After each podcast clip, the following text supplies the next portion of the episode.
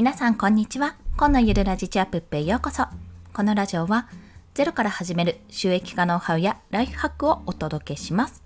はい。今日のお話はポジションが決まらない時に押さえる3つのポイントについてお話をします。まあ今回のお話は SNS ですね。特に SNS で何かを情報を発信するときに、いや、何話したらいいんだろうと、特化させるにしてもどんな情報が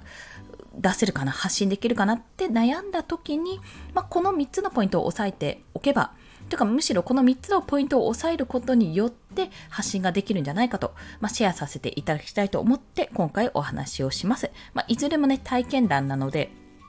もしかするとフェーズによってはあるあるって思ってくださる方がいるかもしれません。まあ、こんな方におすすめということで挙げると、一つはポジション迷子の方ですね。ポジション迷子の方。そして、まあ、自分が何に特化できるかわからないという方ですね。また、有益な情報をどうやって作るかっていうところ。まあ、そんな方で悩みの方がいらしたらよろしければお聞きいただければと思います。そして早速ですが3つのポイントをお伝えすると1つ目は思いついたことを片っ端から試すというところですね。そして2つ目は調べたり深掘りするのに苦じゃないテーマ選びというところ。そして最後は路線変更は全然ありというところです。思いついたことを片っ端から試すと。調べたり深掘りするのに苦じゃないテーマ選びをするというところ。そして最後が路線変更は全然ありというところです。まあ、これについて一つずつ解説をしていきます。まあ、これはあのまあ、そもそもなんですけどそもそも言ってしまうと結構その特化させるってなかなか難しいと思うんですよね。というのは自分が何を発信できるのかっていうのは結構ね自分自身を深掘りしていかないと分からなかったりしますし、まあ、他にも同じようなことを話してる方がいるから埋もれてしまうと感じることもあるかと思います。特に私最初子育てでお話ししてたので、子育てかける保育士とかってめちゃめちゃいるんですよね。そう、めちゃめちゃいるんですよ。で、まあそんな形なので、結局発信したところでなんか特化しないし、まあそれなりにこう関わってくださった方とかにあのフォローしていただけるけど、まあこちらもあありがとうございますって感じになるけど、いやでもなんか滞るよなという そう、そんな感じになっていくんですよ。で、本気でちょっと SNS を運用しようってことになったら、まあそうはいかんばいという話になるので、じゃあ何をするかっていうと、まず、とりあえずね、思いついたことを片っ端から試してみるんですよ。こんな私も、とりあえず最初は保育士かける子育てだったんです。保育士のくせに全然子育て、なんか、瞑想中というか、なんか、あれ、思ったようにうまくいかないぞっていうことを発信していたんですよ、最初は。でも、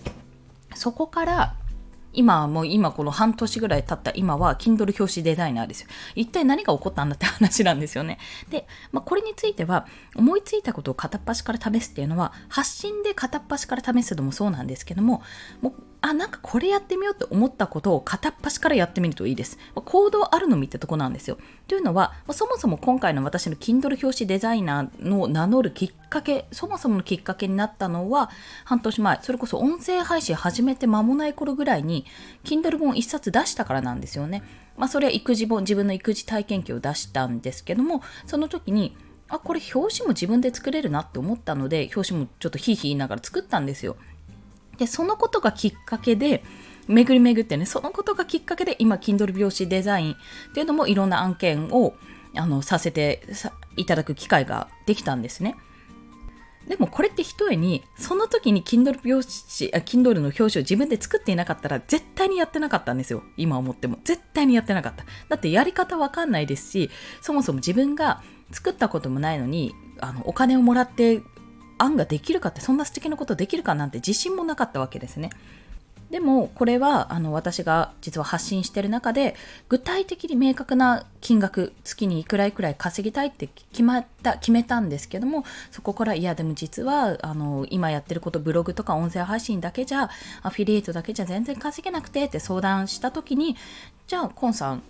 あのなんかデザインやってみたらどうですかって表紙自分で作ってましたよねってっていう本当にそのたった一言から始まったんですよ。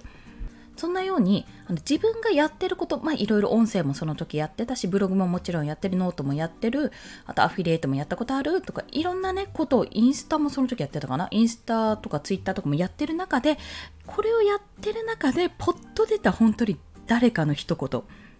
そこから全てが始まってるんですねそこから図解も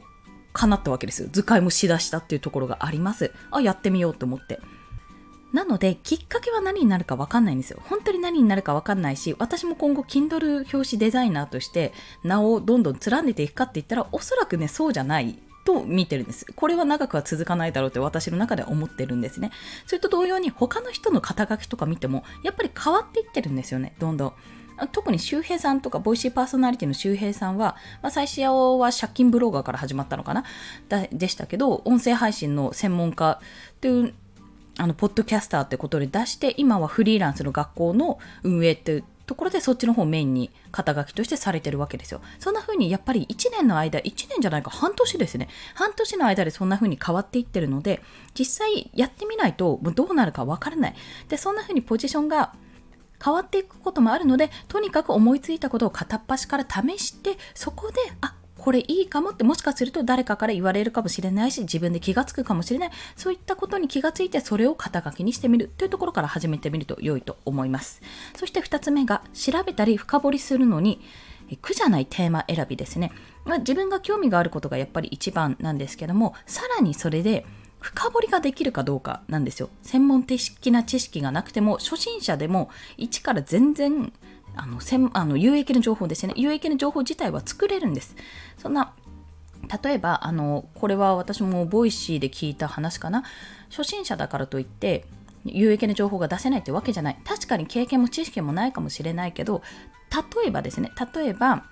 うん、とあるアイドルの、えー、ここ1週間のライブの情報とかね、例えば、まあいや、テレビの出演情報でもいいや、テレビの出演情報をもう片っ端からこの1週間ずーって調べてまとめたものをツイートしたり、例えばブログに上げたりしたら、それだけでだいぶ有益な情報じゃないですか。いちいち全部調べなくていいし、もしかするとファンクラブとかでね、発信してるかもしれないし、あの公式ツイートで発信してるかもしれないけど、ちょこちょこ出るのじゃなくて、じゃあ1週間はこんな感じですってパッてまとまって見れた方が、あ、これリツイートすれば1週間の流れわかるわって、あ、じゃあこれとこれ見ようっていう風にわかるじゃないですか。そういうのも有益ですよね。そういう情報が欲しい人にとっては。というような形で、もう誰でも情報ってあのめんどくさい大量の本とか特にそうですけどめんどくさい大量の情報から自分がここがいいなって思った情報を抜き取ってまとめてそれを発信するだけで有益になるんですよ。だってみんな本ってそんな読みたくないじゃないですか全部が全部。でもそこから有益な情報がまとまっていたまとまっていてパッて発信されたらあこんな本なんだって。その本を読みたくなるかもしれないしその本に興味が出るかもしれないしもしくはこのまとめがあることでその人にとっていい情報になってあじゃあこの情報だけもらおうってなるかもしれない。そこはもう受け取り手によりますけどもそれにしてもどの線に行ったとしても有益な情報には変わりない。だから知識とかそれこそ経験とかなくても調べたり、まあそれぶ、うん、文章って言っちゃいましたね。本とかですね。書籍とか本とか、それこそネットでも何でもいいんですけども、とにかく片っ端から調べてみる。で、それをちゃんと自分で深掘りする。よく考えてみるんです。これは合ってるか、整合性は正しいのか、本当かって、全部調べてみたら、まとめてみるってことは、要点だけまとめて発信するそ。その調べる時間が惜しいからみんなツイートを見るわけなんでね。で、その自分がね、自分が調べたり深掘りするのに、そういう作業が伴うからこそ、あ、これ調べるのマジできついって、私でいう政治経済の授業マジできついっていうのと同じように、そういうテーマじゃなくて、じゃ例えば英語は好きだから、じゃあ英語だテーマだったらいいかなって思って、その自分にとって苦じゃないテーマを選んで、そこから深掘りする。っていうところで有益情報は発信できます。まあ、これもおそらく自分の興味っていうのはあんまり興味なかったなって思ったけど意外とここだったら面白いかもって思うようなテーマもあるかもしれないのでいろんなものを見てみると良いです。そして最後路線変更は全然ありというお話、まあ、これはあのちょっとお話ししたんですけども先ほども路線変更は全然ありです。というのもいろんな方は変更してますし肩書きは変わってますしガラッと変わってる人っていうのはあんまりいないかもしれないけど、まあ、変更するってことはその分成長している、まあ、自分がどんどん方向、違う方向に進んだり、ジョブチェンジしたりというような形で、いろんな方向に情報を発信してるんだから、それはそれで全然いいんですよ。ただ、フォロワーさん自体は変わっていくかもしれないです。今まであデザインの情報を聞いてたのに、なんか急に政治の話になったから、私それは興味ないかなって思って離れる人もいるかもしれないし、いやでもこの人の話だったら何聞いても面白いから聞いてみようって思うかもしれない。そこは分かれ目ではあるけども、有益な情報を発信してることに変わりなければ、ついてくる人はついてきます。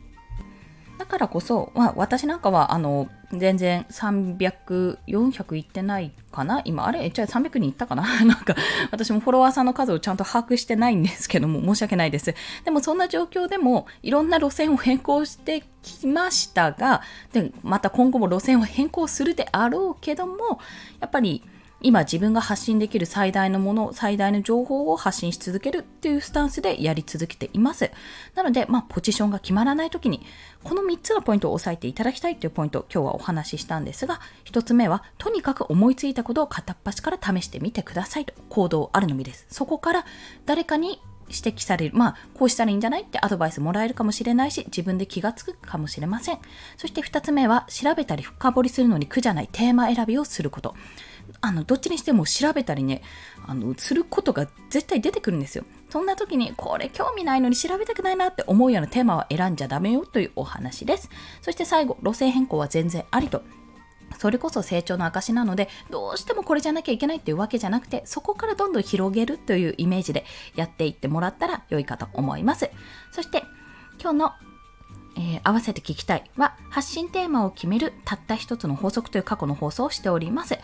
これをですね、あの発信テーマですね、同じような話になるんですが、今回ポジションのお話をして、今回は発信テーマ、どんなものが自分話せるだろうってもっと深掘りしたい人、自分自身を深掘りしたい方は、こちらの放送を聞いていただければと思います。自分の役割、もう女性から入ってますからね、女性、妻、妹とか姉とかそういったね自分の役割からどんどん深掘っていくってことを話しておりますので、もしよろしければお聞きください。それでは今日もお聴きくださりありがとうございました。この放送いいねって思われた方、ハートボタンもしくはレビューなど書いていただけると嬉しいです。また、スタンド FM では朝昼晩と1日3放送しております。通知が飛びますので、フォローしていただけると通知が朝昼晩と飛びます。よろしければお願いいたします。ということで皆さん、今日も一日頑張っていきましょう。コンでした。ではまた。